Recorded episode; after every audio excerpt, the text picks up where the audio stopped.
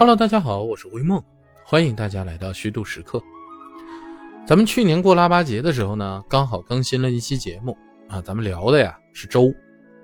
还记得我当时节目的开头呢，用了咱们民间的一个儿歌啊，说是小孩小孩你别馋，过了腊八就是年，腊八粥喝几天，哩哩啦啦二十三。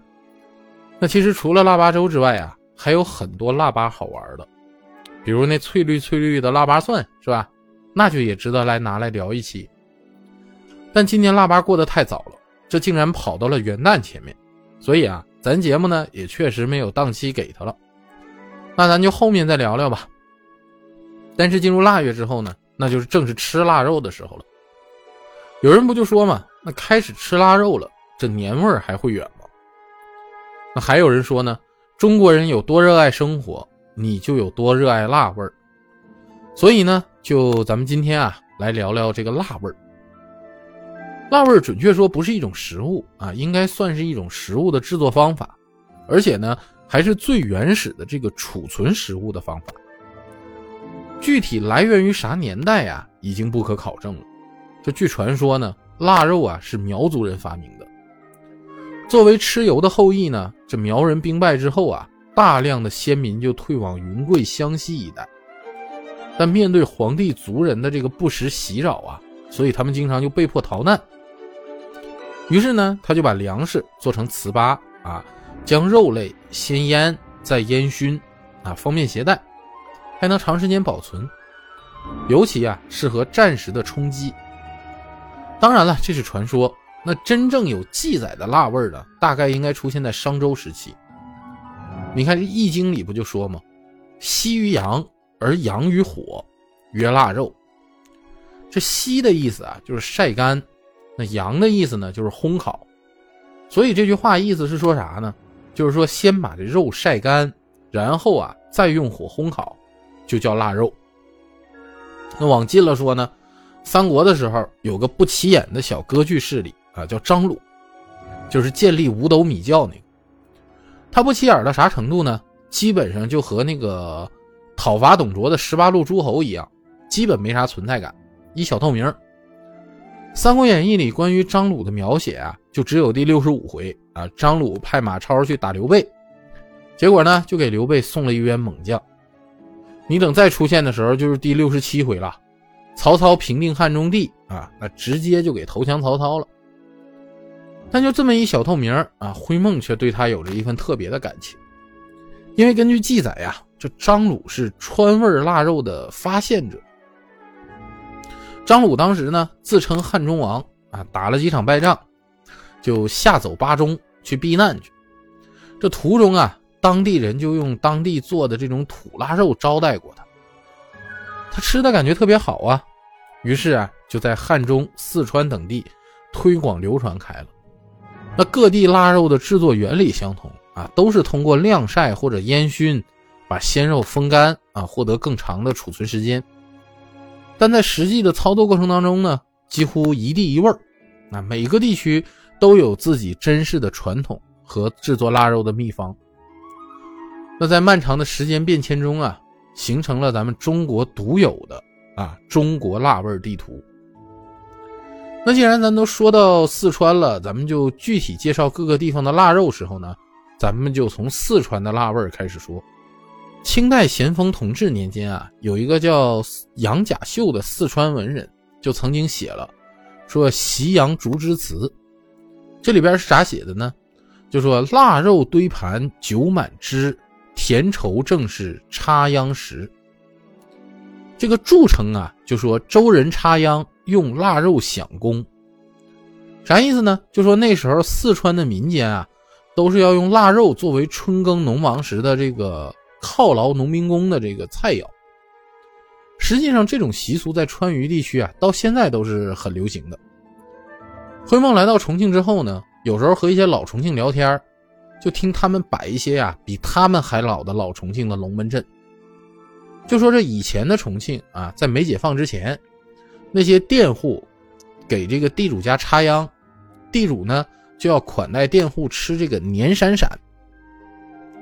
什么叫年闪闪呢？就是说呀，一块巴掌大小的煮熟了的腊肉，你用筷子粘起来，这琥珀色的腊肉呢，这个一片一片、一闪一闪的，就显得呀特别诱人。所以呢，这也算腊肉的一种传承吧。做川味腊肉啊，最好的选材得用川渝地区的黑猪。这每年进入腊月，这农家养足了十到十二个月的黑猪就出来了。家里的大人呢，就要在下班路上买回开好条的五花肉，用高度的白酒啊，给这猪肉条做一个深度按摩，再用井盐呢，将猪肉条浑身抹匀，然后呢，把皮朝下放在陶缸里，一层一层压实。两层之间呢，撒上些花椒、八角，然后用一块木板压住。上面呢，放一坨这个沱江边搬回来的大鹅卵石。你等到六七天之后啊，翻一次缸，把这个皮呢再朝上，再这样腌几天。再过六七天，你把它取出来，挂在这个风口啊，吹干水汽。此后呢，这个腌制过后的猪肉啊，就开始。变成了一个半干的状态，然后你就在家里外边空地上啊挖个灶坑，上面横竖放上几条铁条啊，上面码上猪肉，下面呢堆起这个锯木屑、谷糠壳，还有从山上砍下来的新鲜的柏树枝，加上平时留存的这些花生壳啊、橘肉皮呀，还有甘蔗渣之类的，你给它烧起来，烧成这个阴火。啊，然后慢慢就出烟熏肉。那为了让香烟更浓重呢，还会在肉堆上啊反扣一个大铁锅，并且隔三四个小时啊就要打开翻转一次这猪肉条，让这个烟呢把它熏透。当然，这种传统的老腊肉呢和现代工厂的工业制品就不一样。老腊肉啊不是一次熏成的，在野外熏了之后呢，还会一块块的提进厨房啊，那时候都是柴火灶。就把肉吊在这个灶头上面的横梁上，让一日三餐的这个柴烟继续熏烤。那再熏烤个二十多天，啊，就再反复前面的过程啊，给它拿到外边灶坑上再熏烤一回，啊，然后再提回厨房。最后呢，腊肉就熏烤的越透越干啊，然后就越香，保存的时间也就越长。不过现在啊，很少有这个空地挖灶坑了。啊，柴火灶呢，在城市里也见不到了，都得在农村，农村都不用了，都是偶尔才能够得见一面。但咱中国人多聪明啊，就开始用大铁桶来熏腊肉。川渝方言里啊，这叫秋腊肉，需要这一个大铁桶啊，上下分别掏洞，把这个腊肉啊、香肠啊都挂在里头啊，然后呢，把燃烧的这个柏树枝从下面放进去。利用烧出来的烟啊，再熏这个腊肉。这老腊肉吃的时候呢，就是从厨房横梁上取下一块，啊，将肉皮放在火上烤，烤到起泡，然后呢，就直接泡在水里啊，最好啊，据说是用淘米水，说洗的干净，把它刮洗干净之后呢，就放锅里煮熟啊，切片装盘上桌。这时候的腊肉啊，肥肉呈琥珀色，瘦肉微红。一咬呢，口腔里就有猪油爆炸的这个触感，咸香且带着浓郁的烟香味儿啊，立刻就能征服全身。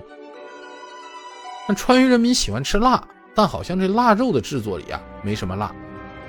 但是，在川渝香肠的制作里，川渝人民就把喜欢吃辣的这个特点，那是发挥的淋漓尽致。这地道的麻辣香肠啊，一定要用来自自贡的井盐腌制。啊，为肥瘦相间的这肉啊去水入味儿，再加入最好的花椒，为香肠注入麻香的这个灵魂。最后啊，在这馅儿里还得配上纯粮大曲，让强烈的味觉刺激过后呢，还要留一份粮食的香甜。而且比起麻辣香肠，我跟你说，麻辣排骨香肠那更好吃。你把排骨切段。和碎肉呢一起灌进这个肠衣之中，这在时间的力量下呀，就酝酿出奇迹了。哎，这句话感觉都能直接进舌尖上的中国。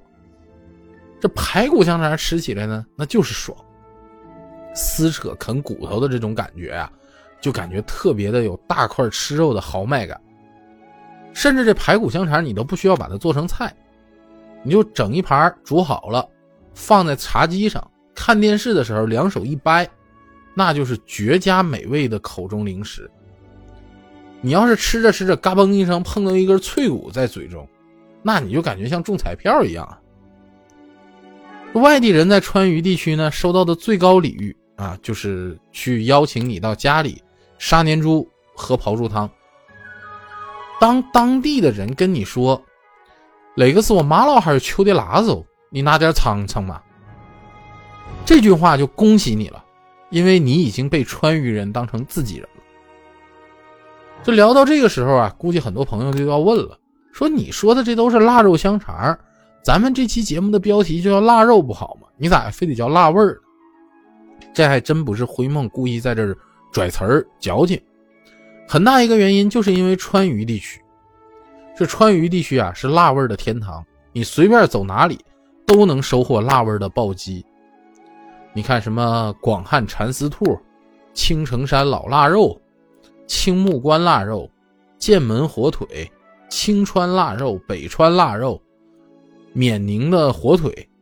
那如果让川渝人民只能选择一样最爱的食物，我觉得他们一定会选择辣味儿如果说一年四季川渝人民都是无辣不欢的，就像他们的性格一样热辣直爽，那这冬天里特有的辣味儿啊！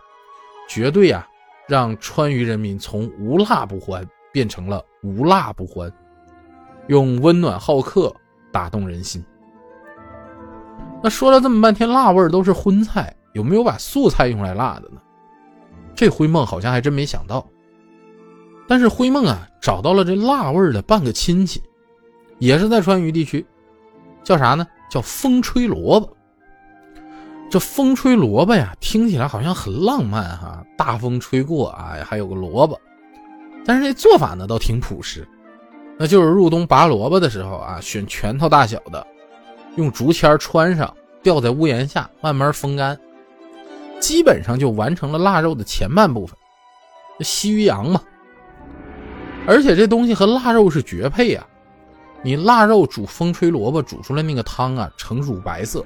看起来就跟一锅奶似的，但比牛奶还鲜香，而且萝卜也特别鲜。你下面架上锅，啊，煮着一锅风吹腊肉汤，那吃着炖好的腊肉，在油脂丰厚的同时呢，多了一份萝卜的清香，一点都不腻。而这风吹萝卜呀，因为已经风干了水分，那加入汤中炖的时候啊，就像一块海绵，迅速保吸了这腊肉汤的油脂，软烂的口感。配上浓郁的肉香，还带着一点啊，这风干之后那种不屈的韧劲儿，嘿，那真是比真肉还好吃。可能是因为灰梦在重庆的原因吧，这一聊起川渝地区的辣味啊，就有点收不住嘴了，带着口水啊，就和大家聊了这么多，边聊啊边咽。但其实祖国的大好河山里呢，还有很多地方的辣味等着我们挖掘。要不咱们今天节目的开头咋说有张辣味地图呢？你看，最起码四川、广东、湖南、浙江，那这在辣味里，那就是四个永远绕不开的老大哥。今天咱才说了一个，那后边呢还排着云南、甘肃、北京，那哪个省没点自己拿得出手的辣味啊？